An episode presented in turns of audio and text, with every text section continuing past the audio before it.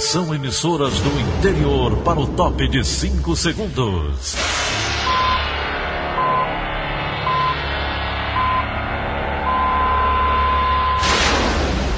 A Verdinha leva o som cada vez mais longe. Rádio Sul Cearense de Brejo Santo, Cristal de Quixeramobim, Iracema de Ipu, Jornal Centro-Sul de Iguatu, Macambira de Poeiras, Tabajara de São Benedito, Oroz FM, Pioneira de Forquilha, Itataia de Santa Quitéria, União de Camocim, Educadora do Cariri do Crato, Líder FM de Itapipoca, Aquarela FM de Miraíma, Liberdade de Itarema, Carinhosa de Acopiara, Sertão Central de Senador Pompeu, Vale do Salgado de Lavras da Mangabeira, Vale FM de Nova Russas.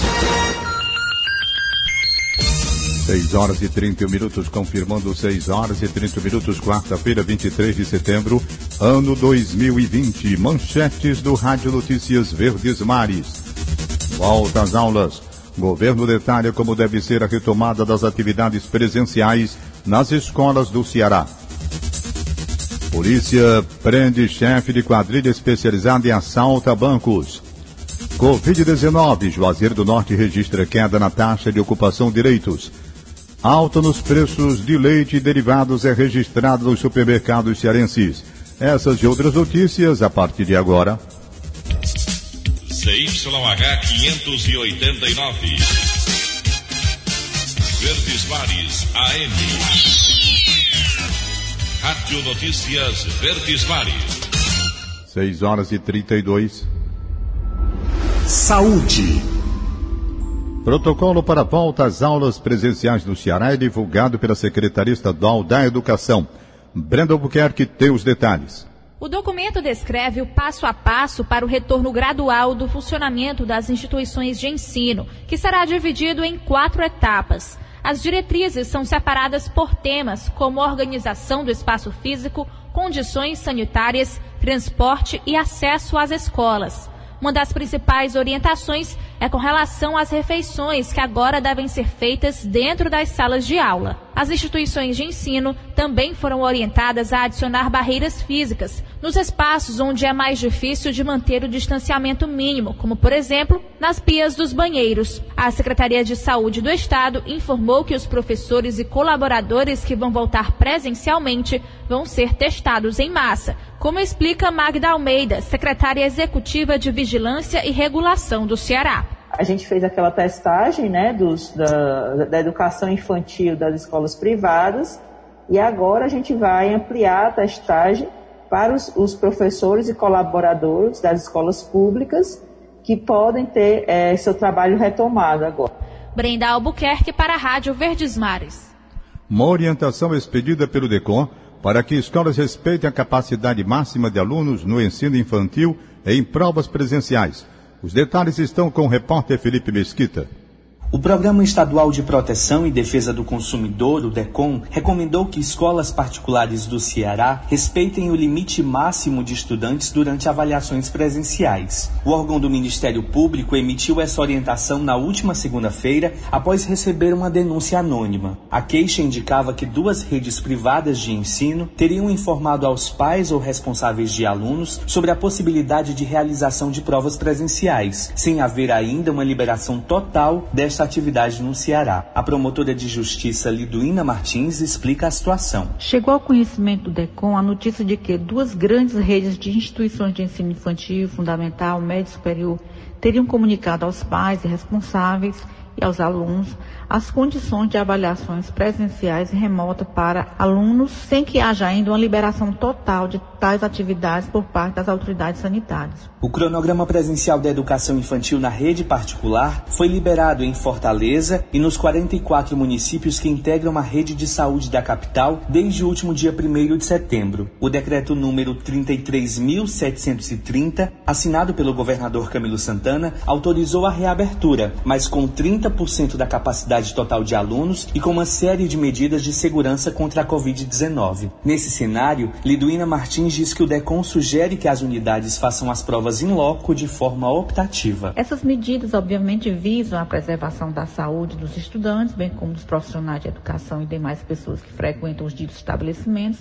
tendo em vista a continuidade do distanciamento para evitar a contaminação pelo novo coronavírus. Já o decreto número 33.742, do último dia 20 de setembro, traz novas permissões na educação. A partir do dia 1 de outubro, o ensino infantil será ampliado para 50% da capacidade. Felipe Mesquita para a Rádio Verdes Mares. Dias melhores. A rede pública de saúde de Juazeiro do Norte tem registrado baixa ocupação de leitos por pacientes com Covid-19. A queda foi sentida principalmente no hospital de campanha.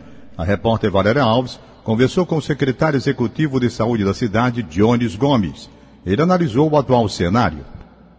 O hospital de campanha foi inaugurado no início de julho. Conta com 80 leitos, mas poderia chegar aos 120.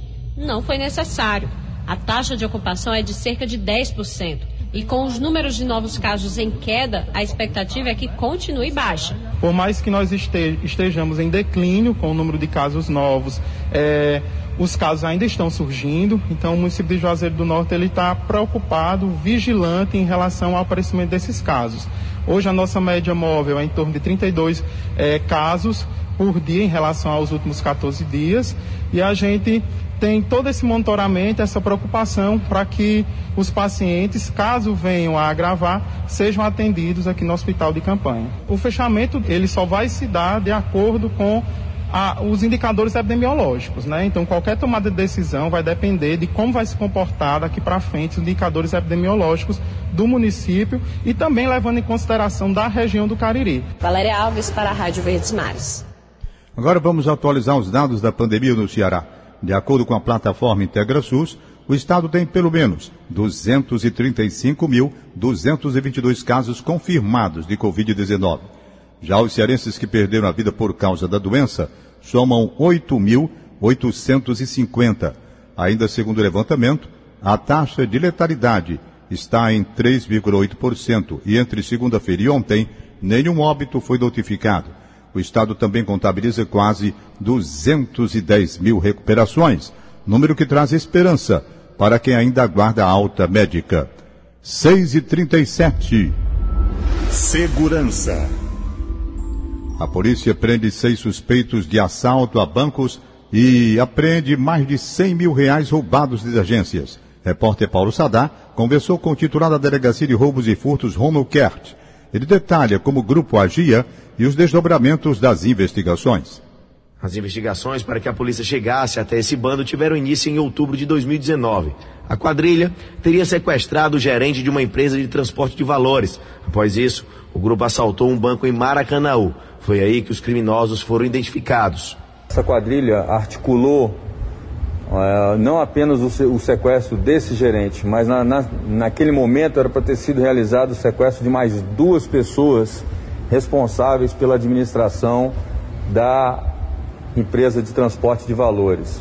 Eles tinham o intento de fazer um roubo milionário, que era entrar dentro da empresa, mantendo essas pessoas sequestradas e de posse das senhas e de outros mecanismos de segurança já violados, entrar dentro da empresa e subtrair todo o numerário que estaria guardado ali dentro. Um dia após o assalto, a polícia prendeu dois integrantes, Ednardo Teixeira Oliveira, de 28 anos, conhecido como Ventão, e Francisco Wayne Silva Freitas, o Gordo, de 28 anos.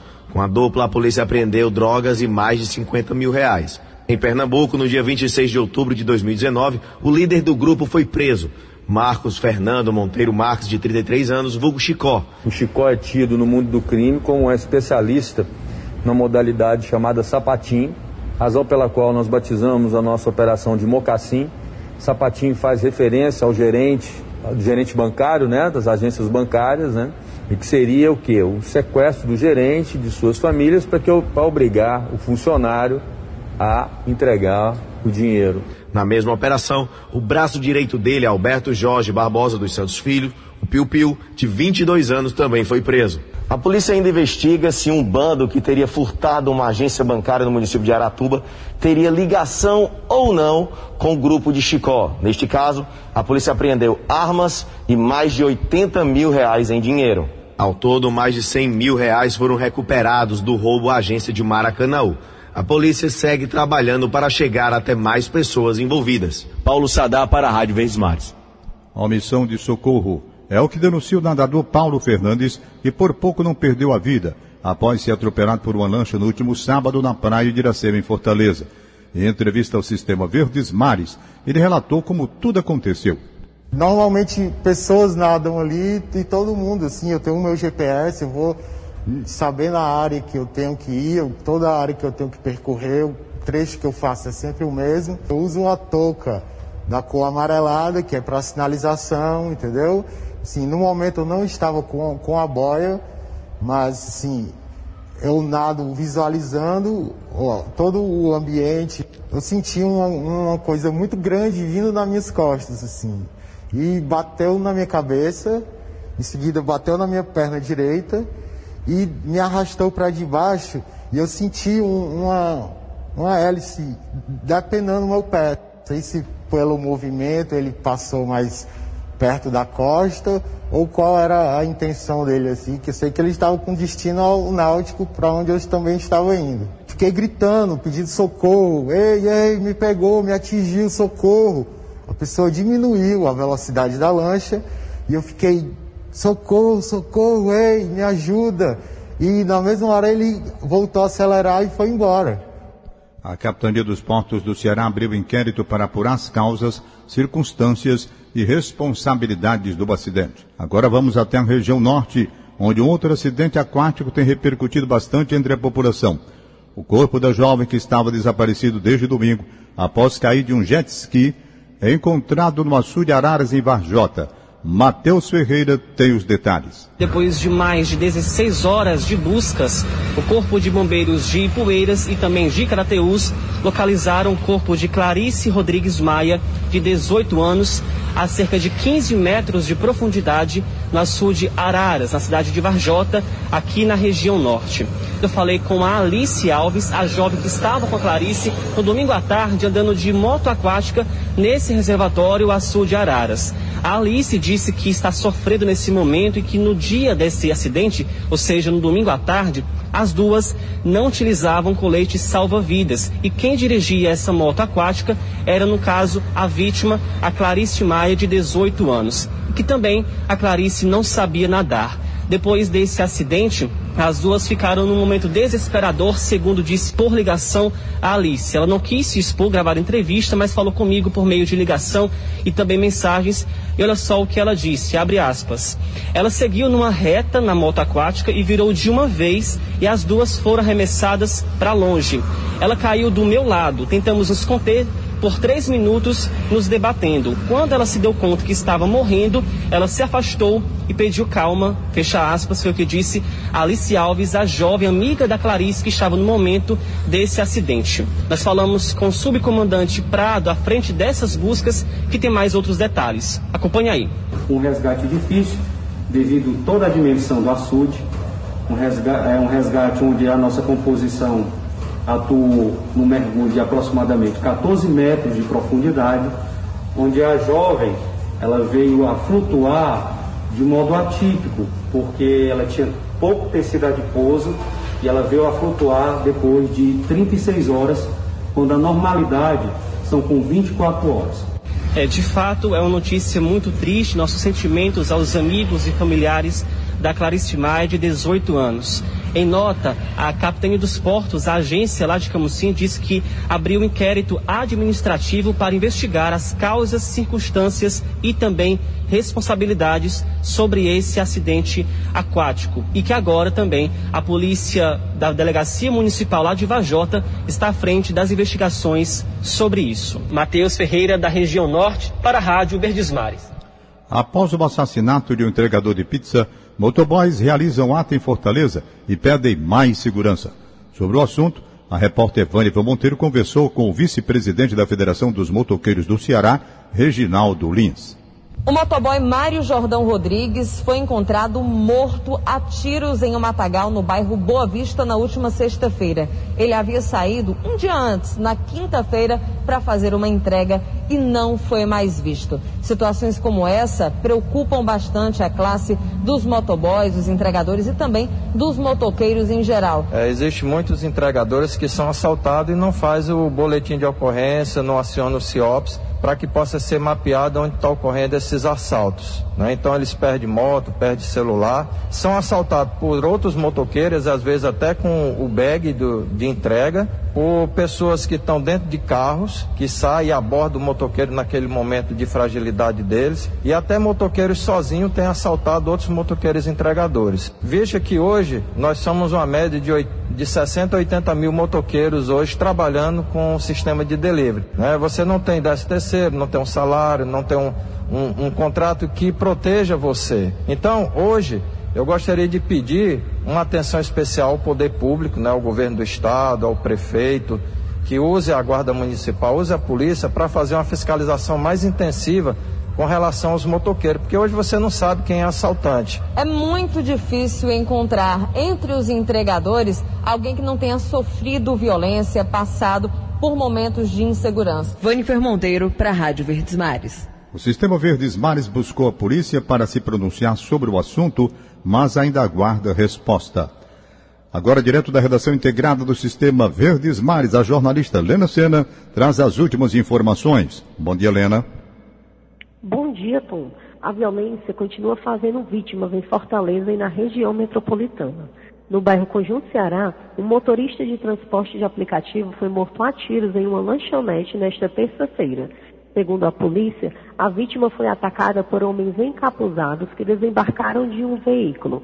Após o crime, os criminosos fugiram. A polícia militar foi acionada e realiza buscas para tentar capturar os suspeitos. Em Maracanaú, um casal foi morto a tiros na frente dos filhos de 9 e 2 anos de idade na noite desta terça. A família voltava de um velório em um carro de transporte por aplicativo quando foram interceptados por criminosos no bairro Jardim Bandeirante. De acordo com a polícia, três homens armados obrigaram o motorista a parar no cruzamento das avenidas São Paulo com o Dr. Mendel Strenbusch e retiraram a mulher de dentro do veículo puxando pelos cabelos. Em seguida, ela foi executada com vários disparos.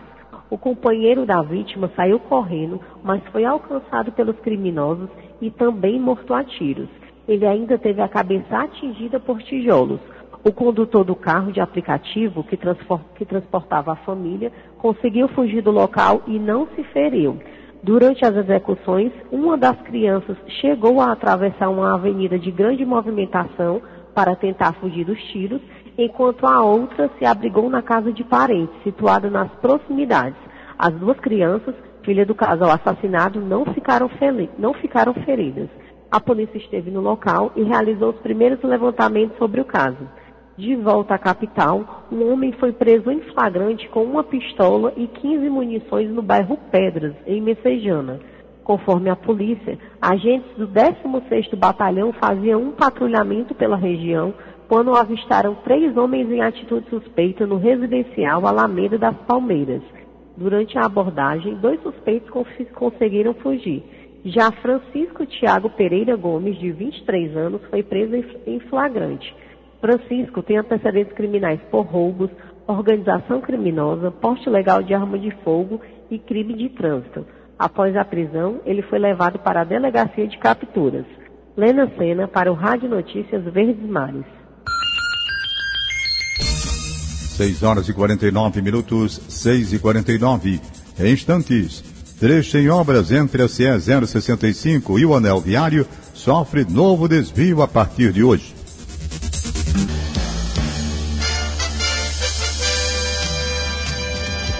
Rádio Notícia Verdes Mares. 6 e 51. Cidade. Um bloqueio é feito a partir de hoje no trecho da Avenida Leste-Oeste em Fortaleza. A medida é necessária para que a via receba obras de requalificação. Quem tem mais informações é o repórter Liabe Monteiro. O bloqueio ocorre no trecho compreendido entre a Avenida Dom Manuel e a Rua Boris. Na primeira fase das interdições, a partir de hoje, o tráfego será completamente bloqueado por pelo menos 10 dias. Também será interditado parcialmente o trecho da Avenida Dom Manuel entre a leste-oeste e a Rua Rufino de Alencar. Na segunda etapa, o fluxo de veículos no trecho será liberado no sentido centro, Barra do Ceará, no outro sentido, Barra do Ceará Centro. O bloqueio deve continuar por outros 20 dias. A orientação da ANC é para que os motoristas que trafegam na Avenida Leste-Oeste, em direção ao Mucuripe, entrem à direita na Rua Boris, sigam até a Rua Rufino de Alencar e acessem a Avenida Dom Manuel. No sentido inverso, os condutores devem acessar a Avenida Almirante Jacegai para entrar na Avenida Pessoa Anta e seguir para a leste-oeste. Learben Monteiro para a Rádio Verdes Mares. Também começa hoje a segunda etapa de desvios entre a CE 065 no caminho de Maranguape e o anel viário de Fortaleza. A mudança é para a implantação de um viaduto no local.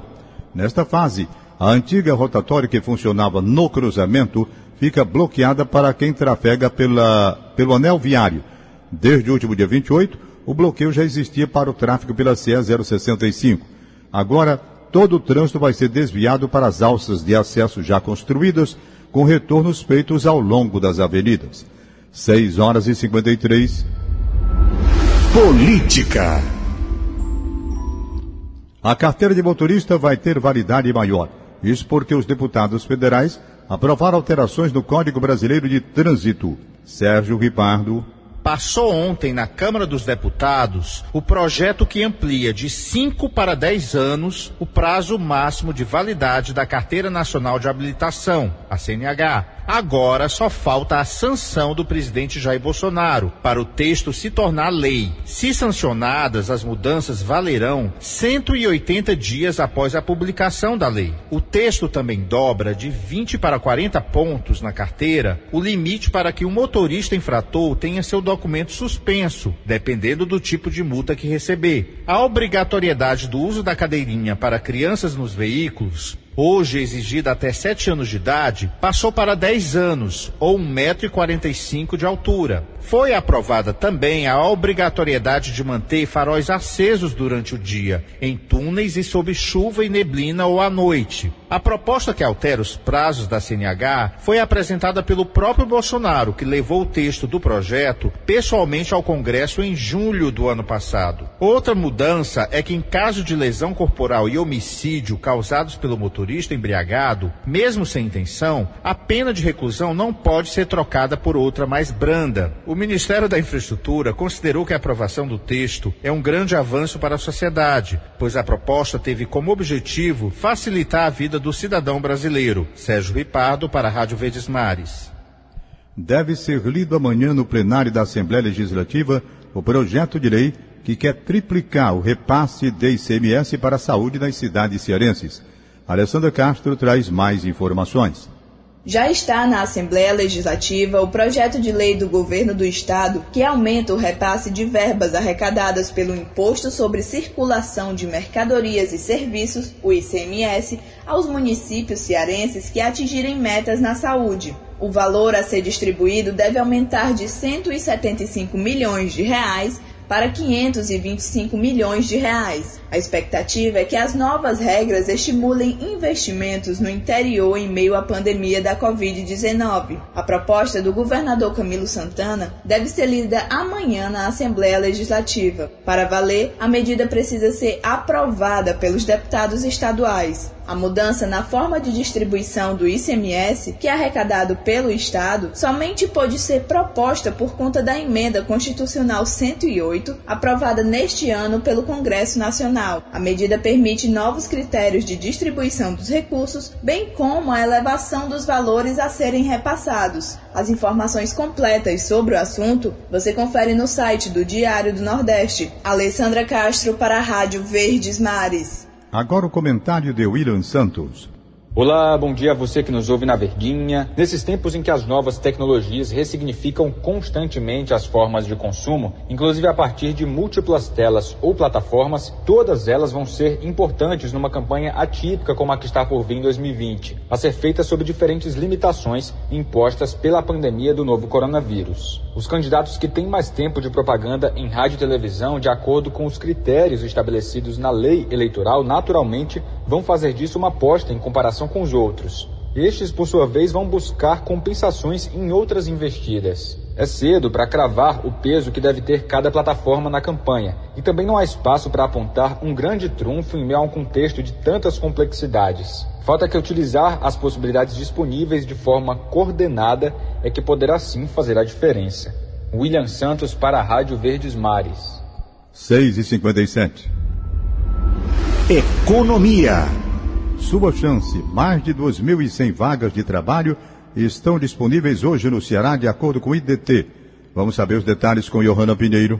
Boa notícia para quem está procurando emprego. São mais de 2.100 vagas de trabalho disponíveis por meio do CineDT. Só em Fortaleza, há aproximadamente 660 vagas abertas. Do total, 150 são para operador de computador, além de outras 100 para atendente de balcão. Na região metropolitana, em Maracanaú, há 221 vagas para costureira. No interior do estado, em Juazeiro do Norte, as principais oportunidades são para operador de computador e assistente de vendas. Para mais informações, você pode acessar o site diariodonordeste.com.br barra negócios. Johanna Pinheiro, para a Rádio Verdes Mares. Depois da alta do arroz, os consumidores têm notado um aumento nos preços do leite e derivados. Alguns produtos tiveram um acréscimo de até 30% nos últimos meses. Os itens do café da manhã foram os mais impactados. Sobre o assunto, a repórter Darley Melo conversou com o vice-presidente da Associação Cearense dos Supermercados, Nidovando Pinheiro. Gastar mais ou substituir alimentos? Essa tem sido uma pergunta constante entre os consumidores na hora de encher o carrinho. Quem procura leite e derivados notou um aumento nos preços. A elevação do leite líquido, por exemplo, está em torno de 20% e 30%. Há anos que a gente não tinha mais esse reajuste tão grande como nós temos visto hoje nesse, nesse momento, nesse ano. Os varejistas estão cautelosos e também tentam encontrar alternativas para não ficar no prejuízo. No varejista ele está sendo cauteloso, comprando pequenos volumes, né? É, para ver se a gente consegue com que isso também o produto ele possa ter uma desaceleração na questão de preço ou ter menos redução. Darley Melo para a Rádio Verdes Mares. 6 horas e 59. Região. A cerimônia de beatificação de Marte Benigna, prevista para acontecer no dia 15 de outubro na Sé Catedral Nossa Senhora da Penha, no Crato, é oficialmente adiada pelo Vaticano. A Diocese do município foi informada há cerca de 15 dias da decisão e ainda não sabe da nova data. 6 horas e 59 minutos. Acabamos de apresentar o Rádio Notícias Verdes Mares. Redatores: Beatriz Irideu, Elone Pomuceni e Roberto Nascimento. Áudio Augusto Assunção contra a regra Línia Mariano. Supervisor de programação Kleber Dias. Diretor de programação Fábio Ambrosio. Editor de núcleo Ribeiro. Diretor de jornalismo Delfonso Rodrigues. Mais informações acesse verdinha.com.br e o facebook.com barra verdinha 810. Em meu nome, Tom Barros, tenham todos um bom dia. Segue a voz bonita de Daniela de Lavor, com o programa Paulo Oliveira. De segunda a sábado, seis e meia da manhã, Rádio Notícias Verdes Mares.